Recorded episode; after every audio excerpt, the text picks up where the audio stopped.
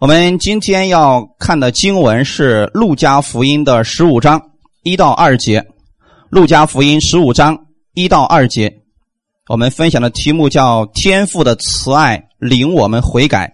第一讲，我们先一起来读一下圣经，《路加福音》十五章一到二节的内容。众税吏和罪人都挨近耶稣，要听他讲道。法利赛人和文士私下议论说：“这个人接待罪人，又同他们吃饭。”阿门。好，我们就读到这里。我们先一起来做一个祷告。天父，我们感谢赞美你。我们知道是你的爱领我们回到你的面前，来到你的殿里边来敬拜赞美你。我们更是来到你的面前来寻求你的供应和帮助。我们需要你的帮助，我们没有办法离开你。所以，神，你亲自在这个时刻供应给我们每一个人需要，你是我们的供应者，所以我们愿意在此时此刻单单来仰望你。不看我的问题有多严重，我现在单单仰望我的主。我知道你有能力来帮助我、更新我。圣灵在这个时刻当中，你亲自来引导我。祝福以下的这段时间，奉主耶稣的名祷告，阿门。哈利路亚。好，我们看我们今天的本文，《路加福音》十五章。一到二节，从今天开始，我们会给大家讲一个系列的讲道。这个讲道就叫做“天父的慈爱领我们悔改”，是一个悔改的系列。我们用的经文是《路加福音》的十五章的内容，所以我们今天要分享的是《路加福音》十五章的一到二节的内容。在《路加福音》当中，一共讲了三个比喻。这三个比喻，其中第一个是什么呢？我们都通常都知道是迷失的羊啊，有一只羊丢了。然后呢，父亲去找他，对吗？第二个是什么？银钱的比喻，有一块钱找不着了，所以呢，有人去找他。第三个是什么？浪子的比喻。三个故事大家是不是都很清楚？嗯。我们就透过这三个比喻、三个故事，给大家来分享一下关于悔改的事情。天父的慈爱领我们悔改。路加福音的三个比喻啊，多数的人都将重点集中在了错误的地方。我现在所说的多数的人啊，还有少数的人是讲正确的。你想想看，过去你所听到的，有一只羊丢了，然后呢，那个牧人把九十九只撇下来，去旷野里边寻找那一只，对不对？我们很多时候我们讲这段经，我们要讲什么？悔改，讲什么悔改？你要悔改，你要回转。你要回到神的家里边，是不是这样听的？可弟兄姊妹，你们有没有想过，这只羊已经迷失在旷野，它能回到家吗？谁把它找回来的？是那个牧羊人亲自去找到他，把他领回家了，对不对？就算那个牧羊人找到了那个人，说：“行了，现在你带路，把我领回家。”羊能不能自己回家？也不能。一定记得，这才是真正的悔改。就算是第一个比喻当中。重点不是那个迷失的羊，重点是那个牧羊人。哈利路亚。第二个故事呢？那个钱找不着了，那个钱能自己回来吗？也不能。所以第二个重点也不是那块钱怎么悔改，重点还是那个寻找的妇人。哈利路亚。同样，第三个比喻呢？多数的人讲，这个浪子受尽了苦难，终有一天觉得良心发现，对不起他的父亲呢，所以他要回家呀。是这样的吗？三个故事讲的是一件事情，讲的是悔改。这个浪子其实真正的悔改是在他明白了他父亲的爱之后，他才悔改的。所以我们要重新的让大家认识这一章的经文，来认识一下我们今天的悔改到底是如何发生的。所以多数的人都把焦点放在了小儿子的悔改上面。小儿子怎么回转啊？怎么样？然后就该描述说：“你知道你现在受的苦也是神允许的吗？”啊，结果呢，导致了很多的人他对神越来越反感，说：“我一旦不听话，那我的结局跟小儿子差不多呀。”不是这样的，重点不在浪子的身上，所以那个题目叫“浪子的故事”啊，浪子的悔改都是不正确的啊。那一段强调的是什么？天赋的慈爱，天赋的接纳，天赋的包容。他们。所以三个故事讲的是同样一件事情，悔改的事情。耶稣在一开始的时候有一个背景，讲了关于两种人。今天我们看一下，重税吏和罪人是不是一种人？法利赛人和文士是不是一种人？请听好了，这是两种人，世界上的两种人。所以耶稣是针对这两种人讲了下面的故事。不可否认的是，全世界所有的人都在这两种人里边。这两种人里边分了两个，第一个里边呢分了重税吏和罪人，第二个分了法利赛人和文士。他们两个呢稍微虽然是两种，但是里面稍微有一点区别，有点不一样。耶稣实际上是告诉我们，世界上的人目前都在走着这两条不同的路线。第一条。远离上帝的路线，是不是那只迷失的羊？是不是自己逃跑的？并不是那个牧羊人把他给踹走的吧？是他自己跑的。所以说他偏离了神的方向，他自己跑到了自己的路线里边去了，远离神了。而另外一种，就是靠自己的努力去寻找祝福、被神祝福、被接纳的路线，这是第二种。第一种人。重税吏和罪人是不是很明显偏离了神的旨意的人？啊，偏的比较厉害啊！人都知道犯犯罪了。那么第二种呢？看起来是不是没有偏？但是实际上啊，他偏的更厉害。他只不过是靠着自己的努力去寻找被神祝福。我们可以讲，今天用专业的词来讲，他在律法下活着，对吗？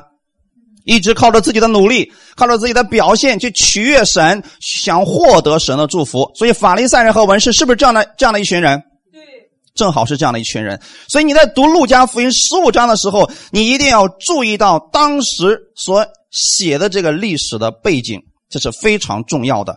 在故事开始之前，这里边就提到有两群人都来听到，看到了重税吏和罪人。都挨近耶稣，要听他讲道。第一群人就是税吏和罪人了。这群人对应的是故事当中那个迷失的羊，或者说那丢失的银钱，也可以把它跟小儿子挂在一起。大家理解了吗？这是第一种啊。他们呢，既不遵守圣经当中的道德律，就是在别人看来，这群人的生活作为如何？税吏是不是被人瞧不起？觉得他们生活道德观念非常糟糕，啊，人一看都不是好东西。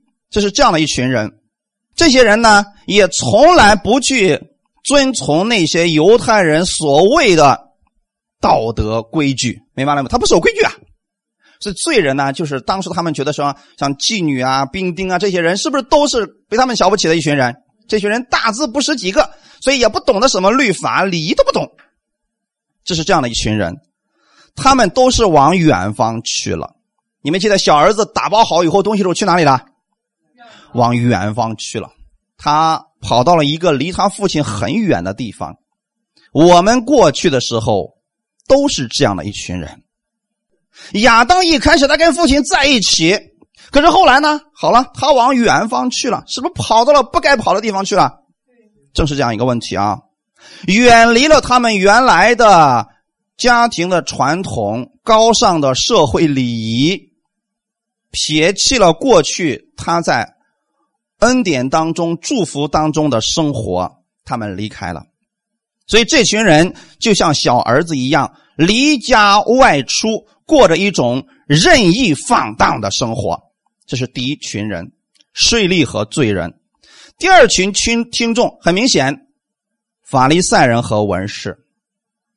法利赛人和文士是个故事当中的大儿子，这是一群很特殊的一群人。这群人从表面上来看是严守教规，道德标准比任何人都虔诚，也仔细的研读圣经，按照规矩去敬拜上帝，也常常祷告。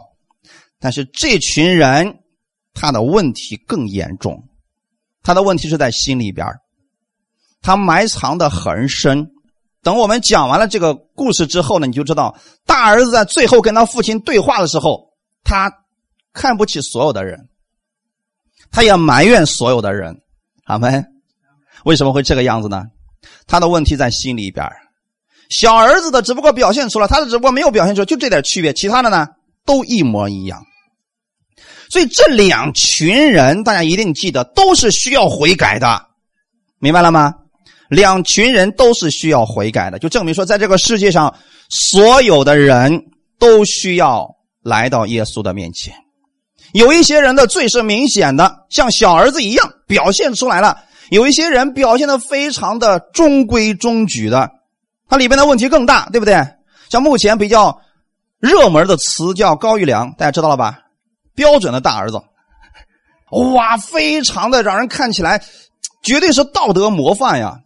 可是里边的问题呢，比其他人更严重。所以这个世界上不非这两种人而已，一种是小儿子表现出来，另一种呢在里边没有表现出来而已。那么如果让你们选，你们选哪一种交跟哪一种人交朋友比较好一点？没错，小儿子，大儿子把你整死了，你都不知道怎么死的。他看起来真的那么温柔，那么谦谦有礼，收拾人起来的时候怎么样？对，毫不手软，连自己的学生都不放过了，整马上就整死你，知道了没有，弟兄姊妹？但是那个，我们今天讲说两种人，小儿子那样的人呢，大大咧咧的，喜怒哀乐全部写在脸上，他对你不满意就是不满意，他骂完你之后，他马上没事了。我们觉得这样的人是不是容易一点？啊，我们觉得这样的人没有什么心机，但是实际上这两种人都需要天赋的慈爱。由此看来，耶稣的这个故事的比喻，主要针对谁呢？两种人，你觉得是主要针对哪一群人？第二种，主要针对的是第二种，你知道吗？法利赛人和文士。耶稣因着要响应他们的态度，开始讲了下面的比喻，所以用两个儿子作为比喻，审视了大儿子的灵魂。最后有一个有力的要求，就是期待他们改变。所以这个故事。浪子的这个故事呢，最后没有结局，他并没有说大儿子到底是改变了还是没有改变。那你们觉得大儿子到底改变了还是没有改变呢？不知道。这个世界上小儿子容易改变，第一种重税吏和罪人容易改变，但第二种不好说。所以你看到我们今天讲，我们去做服饰的时候，哪种人最后容易服侍？第一种人啊，税吏和罪人这样的人最容易服侍，不是？他说：“哎呀，牧师，你不知道我家里面乱一团糟，怎么怎么？”好，他说出来了。第二种说：“我很好啊，我没有问题啊。”可是他的问题明显的有问题，他说：“我没有问题啊。”这样的人是比较难服侍的，好没？所以耶稣也是从第二种人开始给他讲这个故事。弟兄姊妹，路加福音当中把这两群人对耶稣的反应差距。非常清楚的、有秩序的表达出来，所以第一节一开始原文当中有一个叫挨近，众税吏和罪人都挨近耶稣去听他讲道，对不对？那圣经上没有写着法利赛人什么时候挨近过耶稣，看到了没有？这就是大儿子，小儿子他知道自己有问题，可这个很奇怪的是，有问题的人却挨近耶稣，贴近耶稣去去听他讲道。所以今天，如果你带着你的问题来的，你是愿意贴近耶稣的，反而你觉得我没有什么问题啊，很有可能你今天得不着什么，就这么简单啊，弟兄姊妹。挨近是一个现在进行时态，这是在耶稣的侍奉当中，像小儿子一样这一类的人，他听见了耶稣的道，而且呢，耶稣的道对他们有持续的吸引力。你们想过这样一个问题没有？为什么耶稣的讲道会对众税吏和罪人有吸引力呢？难道大儿子他们不需要吗？其实很简单，耶稣讲的到底是什么呢？你得明白，说他具有吸引力，一定是对这群人是有帮助的。是不是就跟道的内容是有关系的？因为人们不是去看说，哦哟，耶稣呀，你这三十多岁看起来跟五十多岁一样，我们觉得天天看着你，我们心里比较难受，我就又来看你了，不是这样的吧？不是比谁比较惨的吧？今天很多人信主之后开始相互比较，谁比较惨？你都不知道，上帝管教我是用各种极残忍的方式，还给你做个见证，说什么你不知道要真感谢神呐！我这个没有信主之前，我可悖逆了，然后呢，我就上房的时候吧唧从房上掉下来，腿摔断了，我就信耶稣了。那个说你都不知道啊，我这掉到井里面，我说我信耶稣了。好，你们都这样的话，觉得这个耶稣还需要信吗？我们不是来比惨的，对不对？所以这群人也不是看耶稣，哎呀，你怎么这么老呢？我看到你，我心里就平衡了，不是这样的吧？他们来是干什么的？他们要听耶稣讲道的，那就证明吸引他们的是什么？是耶稣所讲的道。哈利路亚！我期待今天你们来，吸引你们的不是这个牧师穿什么奇怪的衣服，呃，梳了什么奇怪的发型，不是这样的，是听今天能给你供应什么样的话语，这样的话你就有福了。那么耶稣讲的到底是什么呢？你们能猜出来耶稣讲的是什么的吗？其实是福音，耶稣就是福音的起头，神的儿子，耶稣基督是福音的起头，对不对？所以耶稣讲的内容一定是福音，这点是确定的吧？什么是福音？希腊文福音的意思就是好消息。你想想看，对于罪人来说，什么是好消息？神不再定你的罪了，对吗？对于一个病人来说，什么是好消息？你在我这里可以得到医治，这是不是好消息？对一个软弱的人来说，什么是好消息？我就是刚强啊！对一个快死的人，什么是他的好消息？也是说我就是生命，那就证明耶稣所讲的道，正是这群人最需要的东西。哈利路亚！所以这些在社会边缘的人、世界边缘的人、受伤的人、贫穷的人、瞎眼的人，他们全都得了安慰，因为对他们来说是好消息。今天你要确定，你给别人讲的一定是福音，不要讲成祸因。别人还没死，你说你死定了，这就是祸因吗？你放心吧，谁还有更残忍的招数来管教你呢？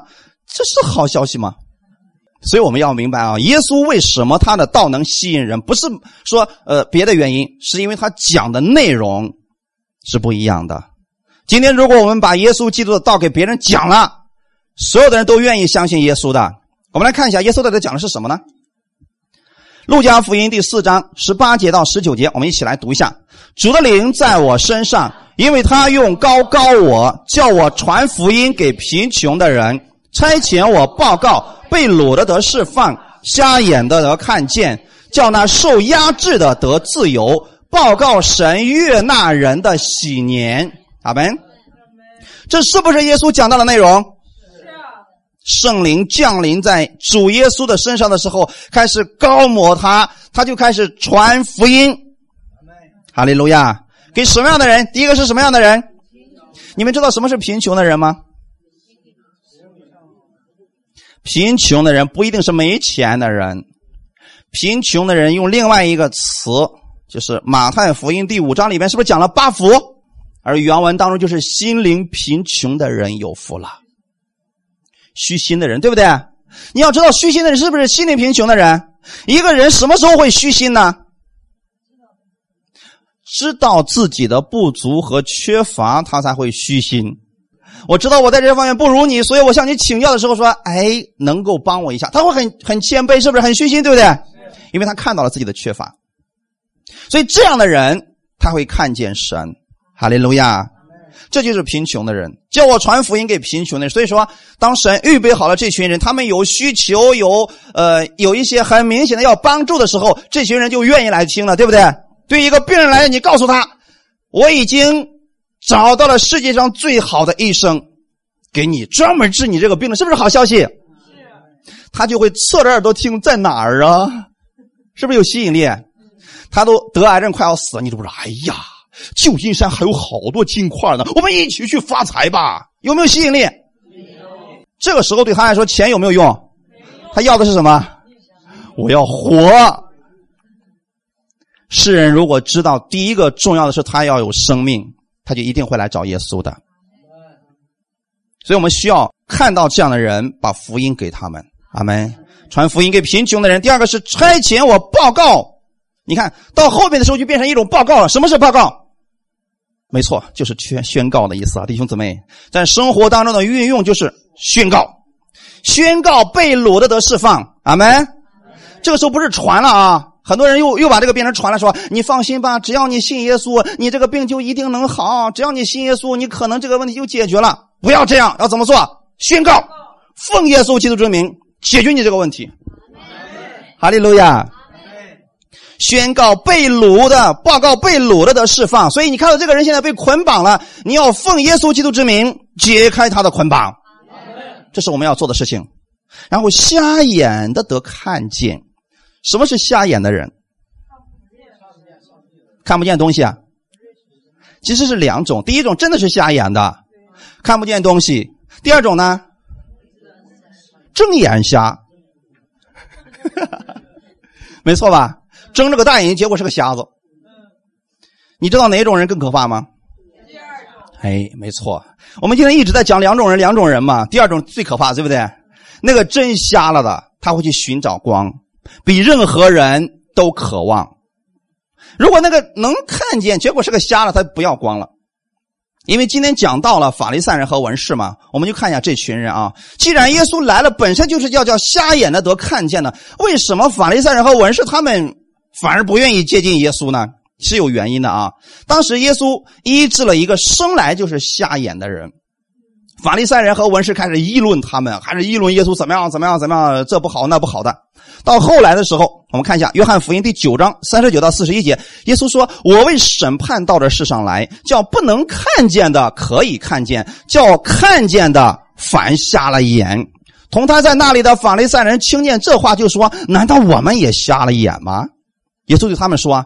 你们若瞎了眼，就没有罪了。但如今你们说我们能看见，所以你们的罪还在。啊，你们是不是读过这段经文？很多时候，哇，耶稣这来来者不善呐！耶稣来干什么来了？我为审判到了世上来。那么弟兄姊妹，我们在其他地方，耶稣说我来不是要定世人的罪，乃是要叫世人因他得救。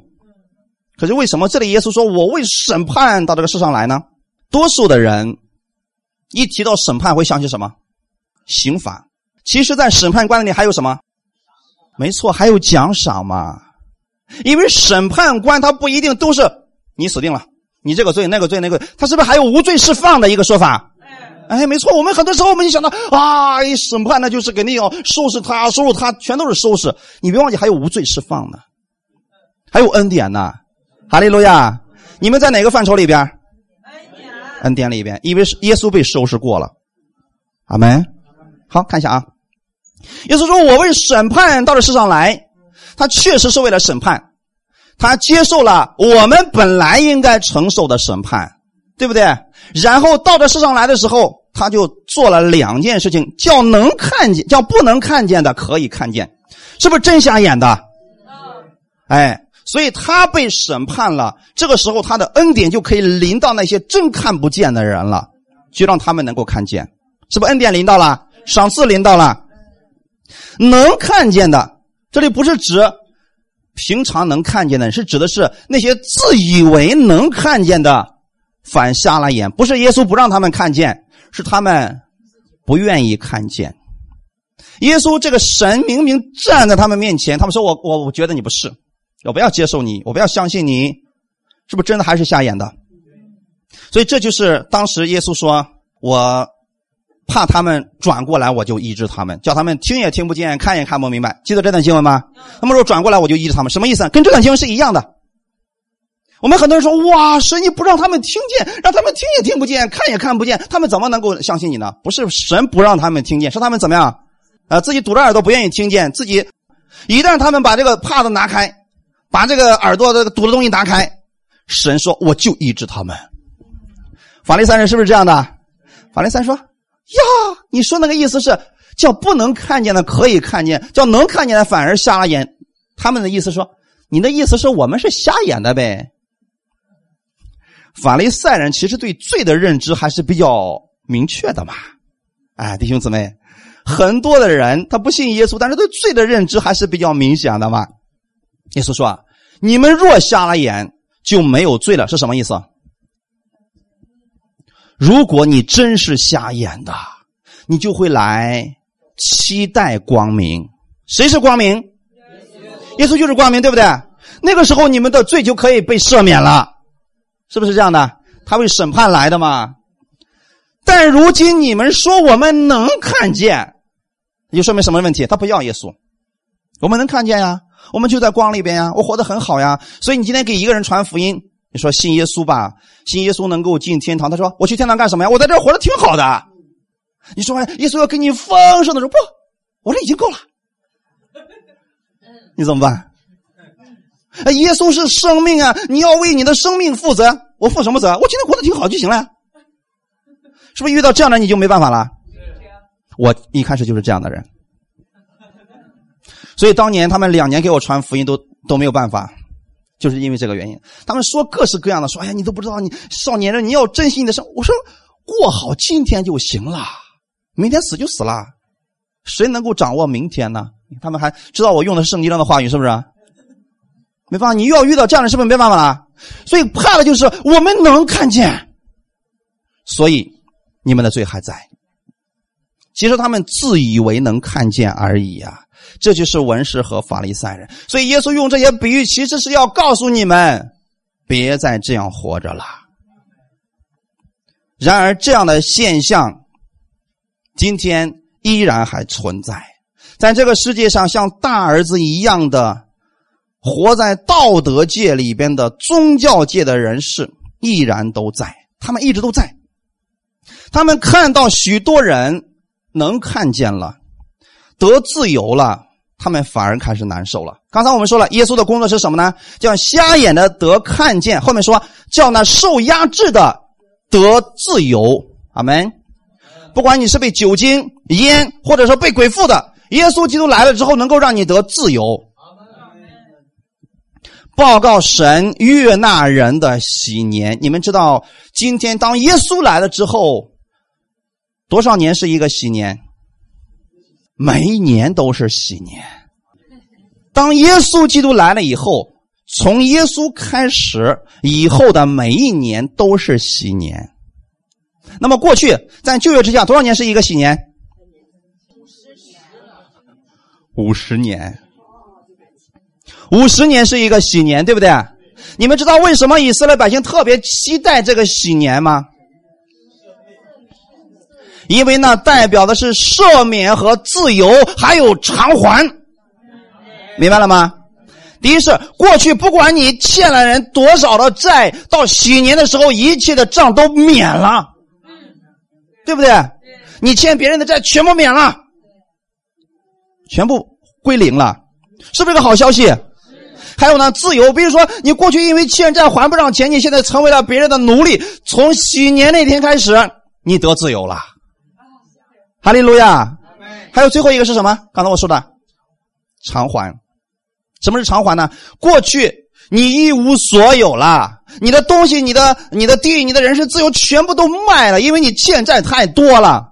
可是那一天，你不单得到了释放，得到了自由，你过去属于你的东西，现在全部归还给你了。哈利路亚！所以他们都在期待着喜年的到来。今天有很多人不懂得这个原则，不懂得耶稣到底给他们成就了什么，仍然还在说五七七七年是什么年，七六年是什么年？喜年我们有一定要在这一年期待呀，要有期待呀。今年是不一样的一年，是个喜年。我告诉你们，弟兄姊妹，恩典之下，每一年都是喜年了。当耶稣来的时候，他要报告一件事情，就是神悦纳人的喜年。他开始，从耶稣开始，以后的每一年都是赦免之年，每一年都是自由之年，每一年都是偿还之年。你说我在今年信耶稣可不可以？能不能得到偿还？能不能得到释放？能不能得到自由？那如果明年的那个人呢？也是一样的。如果是旧约之下的喜年的话，那我们等着吧，等着五十年以后你才有一次机会啊。是不是应该这样？可是现在是不是随时都可以？因为每一年都是新年了。当你明白这样的一个恩典之后，这天赋的慈爱原来这么大的时候，你就愿意回转归向耶稣了。悔改的意思很简单，改变你的心思意念。所以我们今天你要先明白天父的慈爱到底有多爱你，你才能够回转过去。我们看到耶稣所做的这个事情好不好？太好了，但是耶稣做的这个事情让很多人却不满意。我们看一下啊，刚才我们再看一段经文，完了给大家读了啊，《格林多后书》第四章第四节。刚才我们不是提到了一个为什么瞎眼了吗？对不对？那为什么那些人是瞎眼的呢？此等不信之人，被这世界的神弄瞎了心眼，不叫基督荣耀福音的光照着他们。基督本是神的像，他们，这就是法利赛人或者那些自以为是的人、自以为意的人，他们没有办法接受耶稣的原因，是因为这个被世界的神，世界的神是什么？世界的神，也许是一个偶像，也许是你自己。也许是我们里边固有的一些东西，阿门。所以这样的话呢，刚才提到说这种不信之人，那么法利赛人是不是不信的？没错，他们是不信的。他们不信的原因是因为被世界的神弄瞎了心眼，所以他们看不见耶稣，也看不见基督。今天我们要明白，我们不要做大儿子那样的人。今天你信了耶稣了，如果我们还是以自我为中心活着，你可能今天的生活当中。看不见神给你的恩典是什么了？我们看呃，路加福音的十五章第二节的内容，看一下第二节啊。法利赛人和文士私下议论说：“这个人接待罪人，又同他们吃饭。”好，耶稣的施工好不好？刚才我们特别提到说，耶稣他是传福音给贫穷的人。差遣我报告被掳的得释放，瞎眼的得看见，叫那受压制的得自由，报告神悦纳人的喜年。可是这样一个美好的时光，法利赛人压根没有看见，他们看见的是什么？哇！你竟然接待罪人，那就证明一个什么事情？文士和法利赛人也来听到，他们却不挨近耶稣，他们在干什么？实际上，他们是在挑毛病。如果今天有人来听到是本着挑毛病的心的话，能不能挑出毛病？能。你别忘记了，他们连耶稣都能挑出毛病，更何况是我呢？一定能挑出毛病来。所以说，这样的人他得不着什么，他从耶稣那里根本就得不着什么。而且呢，他们一旦去挑毛病的时候，他们就会极其的愤怒。耶稣的讲道越有吸引力，他们就越生气；耶稣越被人接纳，他们就越害怕，因为他们来并不是为了得着神的爱，他们看耶稣，你讲的到底有没有让我可以抓住的把柄，并不是真心来寻求的，所以他们在讲道当中找不着毛病，那么就只能在你的行为当中找到一些毛病了。最后他们终于找到说，私下议论说：“呀，这个人，他们觉得耶稣是救主吗？”这个人，这个人接待罪人，你们知道接待罪人在中东是一个非常严重的事情吗？当一个人接待另外一个人的时候，跟另外一个人同席去吃饭的时候，代表了什么？你们知道吗？完全接纳，两个人变成了一类人，好没？啊，所以你看到两个人坐在一个桌上吃饭，那就不是一般的人，这就是为什么。我们前两天是不是讲过撒该的故事？撒该为什么那么激动？就耶稣跟他吃一顿饭，他那么激动，说：“我愿意把我的财产的一半分给穷人。”我说：“讹诈了谁，我就还他四倍。”为什么会这么激烈的反应呢？因为他知道一件事情发生了，耶稣跟我一块吃饭了。谁的身份被提升了？明白了没有？所以当耶稣说。你知道吗？今天救恩到这一家了，他也是亚伯拉罕的子孙。虽然耶稣是双语词，说我也是亚伯拉罕的子孙。那么此时此刻，撒该心里怎么想？你是，我就是啊，他们就是这个意思啊。说你怎么样，我就怎么样。耶稣今天是欢迎你跟他一起来吃饭的。知道启示录里边怎么说的吗？我在门外叩门，如果听见我声音就开门的，我就进去。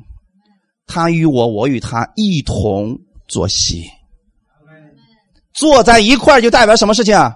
我的就是你的，你的还是你的，神不要你的，你别忘记，现在跟你一块吃饭的不是我，是耶稣，阿门。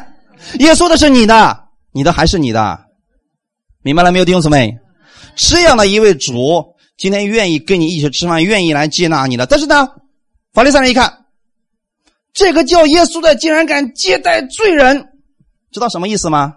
耶稣，我觉得你这个人品很好，你讲的东西很好，你应该是一个有高品位的人，你为什么跟这群烂人混在一块儿呢？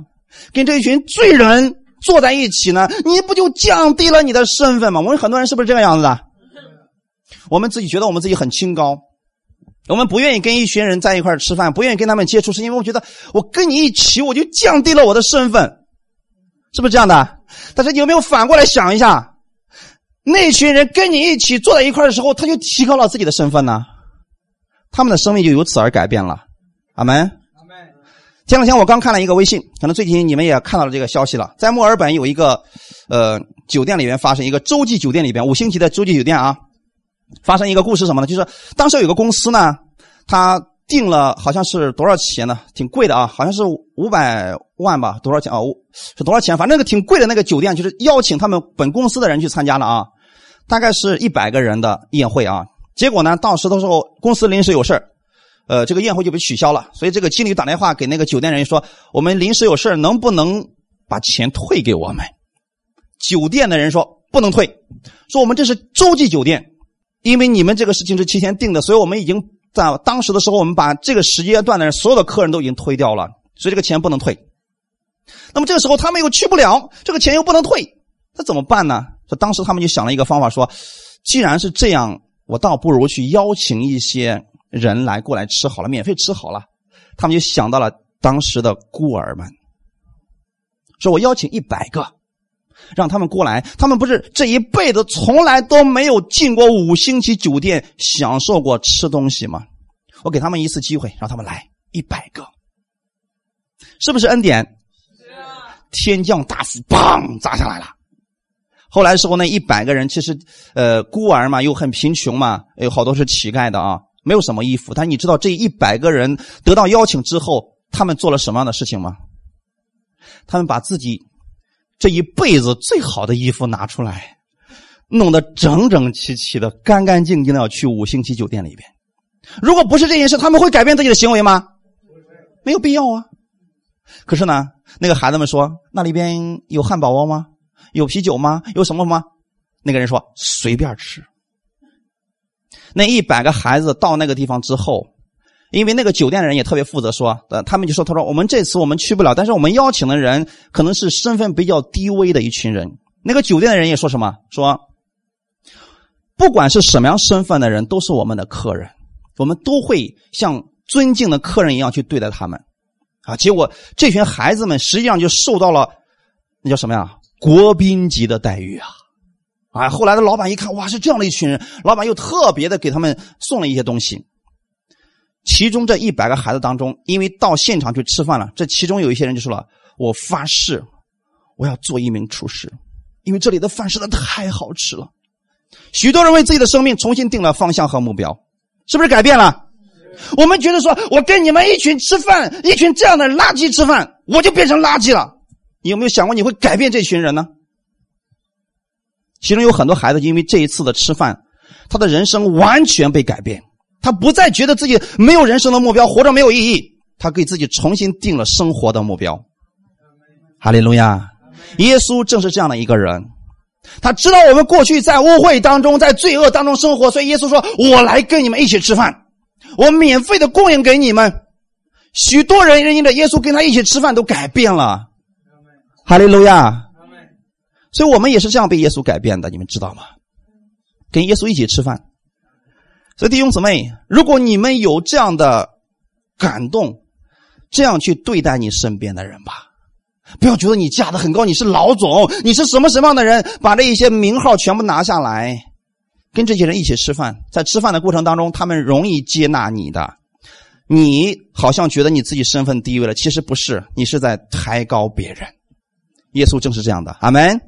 我们跟耶稣一起吃饭，不是耶稣身份变低微了，是我们的身份被提高了。你也成为了王子。哈利路亚。但是这样的一群人，本来他们已经被耶稣改变了，多好的事情呢？法利赛人说：“啊，气死我们了！这个人竟然敢接待罪人，又敢跟他们一同吃饭。因为这个事情，法利赛人从来就不做。阿门。他觉得我不屑跟这群人一起吃饭，这些人不配被拯救，他们就该死。如果是这样的话，我们没有一个人可以得救，因为耶稣看我们是不是都是一群污秽的人？但是他还是愿意来拯救我们，所以我们不要像法利赛人和文士一样。这群世界边缘化的人，为什么被耶稣的教训吸引过去呢？你一定记得，耶稣一定不是只喊口号，好没？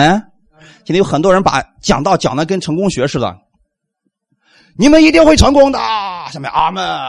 你们一定会成为百万富翁的，下面阿门。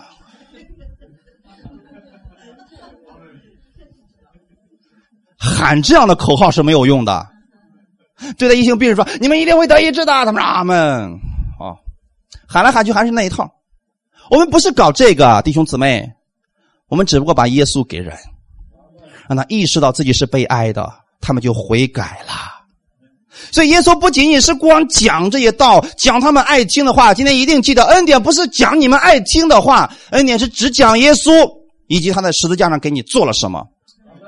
他是带着行动的，因为耶稣讲到了天父的慈爱，讲到了天父的接纳，讲到了天父的呃自由赦免，还有偿还，所以这些人被吸引了。哇，我有希望了，我有希望被偿还，被得自由，被得释放了，能没有吸引力吗？被尊重了。为什么税吏那些人他愿意亲近耶稣呢？其他人都瞧不起他，可是耶稣愿意跟他们在一起。哈利路亚。耶稣讲到了天父的慈爱，讲到了对世人的接纳。今天我们需要把天父的慈爱和对世人的接纳告诉世人。在今天，像法利赛人一样的人是不是也重复出现了？当一些人高举耶稣基督的恩典，确实吸引了很多人，但宗教主义者现在开始窥探我们，他觉得我们降低了神的标准，怎么可以这样对待罪人呢？是不是啊？怎么可以这样对待罪人呢？他们觉得应该怎么对待他们？应该让他们去认罪，让他们天天知道自己活在罪里边，让他知道自己是罪魁，让他知道自己罪不可赦。哎，我用咬牙切齿的方式跟你们讲了啊，是不是？他们觉得是这样的？你应该觉得你是不配的，你是该死的，你就是亏欠神的，应该这样去喊口号，大家都觉得嗯好，我是亏欠神的，我是罪人的罪魁，我是卑贱的，我是该死的。哇，哦，这样的话。全部大家都跟默哀一样，教会里面就非常的呃和平了吗？不对的。但是我们今天告诉罪人说什么呢？耶稣已经赦免了你的罪，他愿意接纳你，他愿意还你自由，偿还给你，让你重新得力。比如说一端，是不是这样的？过去如此，现在也如此。他们觉得应该让罪人们觉得自己很污秽，应该把更多的律法告诉他们，让他们自己觉得自己。卑贱的不得了，而且还告诉这些就是一定要跟罪人保持距离，是不是这样的？今天宗教主义是不是这么教教导你们的？跟罪人一定要保持保持距离，为什么？怕传染呐。提摩太前书第五章二十二节，给人行按手的礼不可急促，不要在别人的罪上有份要保守自己清洁。好多牧师就拿这些经说啊。不要随便给人按手祷告呀，那不是闹着玩的呀。假如他犯了罪呀，那个罪死牛就跑到你身上去了。假如他这个病人，你一按手，那个病嗖跑到你身上去了。我们这么一听，是不是很害怕的？然后就成了谁的特权了？牧师们的特权了，对不对？牧师也不按手。他也怕这个东西啊！他天天这么叫他，能不怕吗？所以说你自己祷告吧。好了，他都已经软弱到这个程度，说牧师，我现在心里可难受，你为我祷告不能。我这么给你一按手，那了得呀！你的那个病嗖跑我身上来怎么办？我过去就被这么教导，所以我从来不敢给别人按手祷告。到后来我自己牧会的时候，没办法了，所以我就说死就死吧。其实这种想法啊，后来明白真理之后，才知道这是一个谎言，这是个错误的教导。在旧约之下，确实会出现这个情况，是什么呢？就是我们比如说现在有个大麻风病人，那么有人去摸了这个人，大麻风会传染到健康的人身上，对不对？对。也就是说，在律法之下，罪确实具有传染性，但是恩典之下呢？耶稣来了之后发生什么事情了？耶稣一摸大麻风，是耶稣被传染了吗？没有。什么消失了？大麻风消失了。阿门。这就是耶稣的能力。你们知道在十字架上发生了什么事情吗？当所有世人的罪嗖都跑到耶稣身上的时候，那么多的罪，耶稣依然吸纳了他，罪消失了。阿门。你不要说哇，这个人大麻风呀，从头到脚都是罪啊！耶稣一触摸他，大麻风消失了。耶稣依然还在，在十字架上的时候也是这样的。阿门。他承担了你的罪，耶稣依然还在。所以今天你是代表着耶稣活在这个世界上的，你为别人去祷告，疾病会消失，你还在。阿门。健康的活着。所以不要被这些错误的教导给欺骗。这里面指的是什么？给人行按手的礼是指案例的时候，明白了吗？比如今天我们教会需要一个长老来管理这间教会，管理弟兄姊妹，是不是？我是不是在案例长老的时候，我要特别谨慎这个长老的品格，他的属灵的生命如何，对不对？如果我弄个地痞流氓弄到这儿呢，整个教会就带偏了。这样的话，我是不是在他这个事情上就有份了？在他的罪上就有份了，是不是？人家指的是这件事情，是指你在案例的时候，你要把你的羊交给别人去管理的时候，一定要谨慎，不要随便给别人案例。好没？但不是说信徒们得病了，千万别给他按手啊，这个是闹着玩的呀。错误的解经会害死人的。耶稣在讲着神的爱，所以他用了三个比喻是在讲今天我们的神无条件的接纳了那个迷失的羊，对不对？无条件的找回了那块钱，无条件的接纳了回头的那个小儿子，是这种接纳，让他们产生了悔改的心。一定记得《罗马书》第二章第四节告诉我们：是神的慈爱领我们悔改。不管他们过去做了什么事情，神总是怜悯他们，欢迎他们回家。这就叫做福音。今天很多人不愿意回教会的原因是什么呢？觉得自己太污秽了，回去之后都不好意思见人，都不好意思给弟兄姊妹说这个事儿。但话说回来，你越有问题，你越应该回到教会当中来，神能够接纳你。感谢赞美主。那我们是不是也应该接纳这个人呢？不管这个人过去做了什么错事，他回来了，我们就要接纳他。神都接纳他了，我们也应该接纳他们。哈利路亚。有人就说了：“不，不能这么讲呀！如果这样讲的话，就是什么？你是在糟蹋神的爱呀，是吗？是在糟蹋神的爱吗？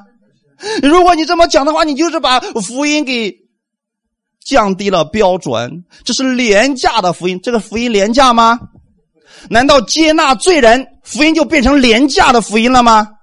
不是，这恰恰说明了一件事情：神的恩典可以接纳和包容所有的人。”哈利路亚！所以很多律法主义者把这个福音这个门槛讲的很高，让人可望而不可及。所以今天很多人讲医治，讲圣灵的充满，呃，讲你今天要得到神的祝福，门槛可高了，必须做多少事儿才能得到这个？是门槛很高，让人觉得是不能呀，这么容易得到是不可能的呀。还有人讲说，如果我们天天这么去讲，神已经接纳我们了，人就随便去犯罪了吗？是不是一种假设？弟兄姊妹，神从来不会让我们活在假设当中，明白了吗？圣经上的话是就是，不是就不是，他不会说，假如这个样子你会这样，神不会说，神会说，如果你这么做了，就是这个结果。阿门。神从来不会说，假如，如果不，他不这样去假设，他知道结果是什么，直接告诉你了。可是我们呢，对神的已经确定的事情，我们开始假设了。假如我们这样去讲神的爱，假如我们今天就这样去告诉世人，他们已经得救了，他们就会怎么样怎么样？是不是一种假设？其实神已经知道结局了，我们却在假设，这不是很可惜的一个事情吗？我们不是活在假设当中，我们需要的是相信神的话语。我们来看一下，当人们明白天父的慈爱的时候，他会不会继续去犯罪呢？请听好了，第一个比喻，当那只迷失的羊。他可能在旷野里已经待了很久了，他在那儿很着急的想回家，他也害怕，因为旷野里面有狼，有危险，他很害怕，他他不知道怎么回去，他因为他看不见东西。我们下回会讲这个事情啊，看不见东西的，所以他很着急。终于他看到他的主人过来了，把他抱起来，一句话没有讲，把他抱起来扛在街上，欢欢喜喜的回家了。请问下回的时候，你觉得这只羊说：“嗯，昨天的感觉太好了。”被爱的感觉真好，我今天想再出离家出走一次，会不会这样？不会。你们知道都不会吗？可是他们的假设，如果这样的话，他们就会再次离家出走，是这样的吗？这种假设会不会成立呢？不会。好，再问你们第二个，最后一个比喻，因为前那个比喻没法说嘛，所以我们说第三个好了。小儿子出去之后，后半截的生活是不是很糟糕？他想吃那个猪吃的东西都吃不着，请问当他父亲回来接纳他以后，他父亲抱着他，把戒指啊、什么鞋啊、袍子都给他换了之后，小儿子说：“太好了，从明天开始我要再次离家出走。”会不会这样？你们确定不会吗？很多人说了，不能这么讲啊！要是讲他的父亲无条件的接纳了他，他会犯罪的，他会明天会再一次离家出走的。这种假设根本就不存在。哈利路亚！还是那句话，当一个人明白天父的慈爱的时候，这个慈爱，神的慈爱会领他悔改。所以，当你明白真正基督为你做了什么，他如何爱你的时候，你就会有奇妙的见证。这就是为什么很多人明白了天父的爱，家庭被恢复了，坏习惯被修复了，债务还清了，疾病被医治了，原因就在这里。但是呢，他们不会再次回去，不会回到原来那个里边说：“哎呀，太好了！既然你看啊，我再用一个生活当中的例子来给你们讲啊，说有过去有一个人，他身上有癌症，这个时候呢，别人为他祷告了，奉耶稣基督的名，你的癌症得医治了。好，这个人病得医治了，病得医治后，他说：哎呀，天父的慈爱实在是太好了！明天会不会说主再给我的癌症让我重新体验一下？会？不会。人们会故意犯罪吗？这种假设根本不存在，哈利路亚！所以不要去假设神已经确定的事情。我们非常讨厌犯罪，罪是邪恶的，罪带来是毁灭。我们绝不纵容罪。我们的目的跟律法主义也是相同的。我们唯一的不同是如何才能胜过罪呢？许多人说要讲更多的律法，但是我们意思是要讲更多神的慈爱。哈利路亚！一个人。之所以变得很孤独、很失落，甚至说孤僻，是因为他太缺乏爱了。这样的人，你看他行为比较怪异，或者说他的一些跟人相处起来很困难，实际上他更缺乏神的爱。你不是要去定罪他、打击他、让他死，而是更多的把神的爱给他们，这些人就被修复了。哈利路亚！所以这就是我们的方法的不同。我们都跟律法主义人一样，我们不期待人去犯罪，但是我们知道的是要传讲更多关于天父的慈爱。当你明白基督为你做了什么，他如何爱你的时候，你的一切都会发生改变。这会让你全心的待在神的恩典当中，你会靠着耶稣过胜过罪的生活。感谢赞美主。好，我们一起来祷告。天父，我们感谢赞美你。谢谢你今天带领我们认识你的慈爱。众税吏和罪人都挨近你来听到，是因为他们有需求，他们在你的身上，他们看到了他们所需要的东西。主，我们今天来寻找的是你自己，是耶稣，你会亲自供应给我，我不是寻找别的。我知道在耶稣你那里有我亲自的供应和安慰。今天天父，我谢谢你把耶稣赐给我，让我跟耶稣一起同席吃饭。让我的身份、我的祝福都被翻转了。天父，我愿意接纳更多你的爱，活在你的爱里边。感谢赞美你，谢谢你这样的爱我，差遣你的独生爱子为我的罪死在十字架上。我愿意回转向你，凡事上回转向你。感谢赞美耶稣，感谢天父这样的美好的供应。奉主耶稣的名祝福你们，在新的一周开始的时候，你们带着天父的爱去生活。这样你会爱你自己，也会爱你身边的人。感谢赞美主，你是不一样的一个人，你身上带着基督的印记。带着神的得胜和能力。奉主耶稣的名，祝福你们。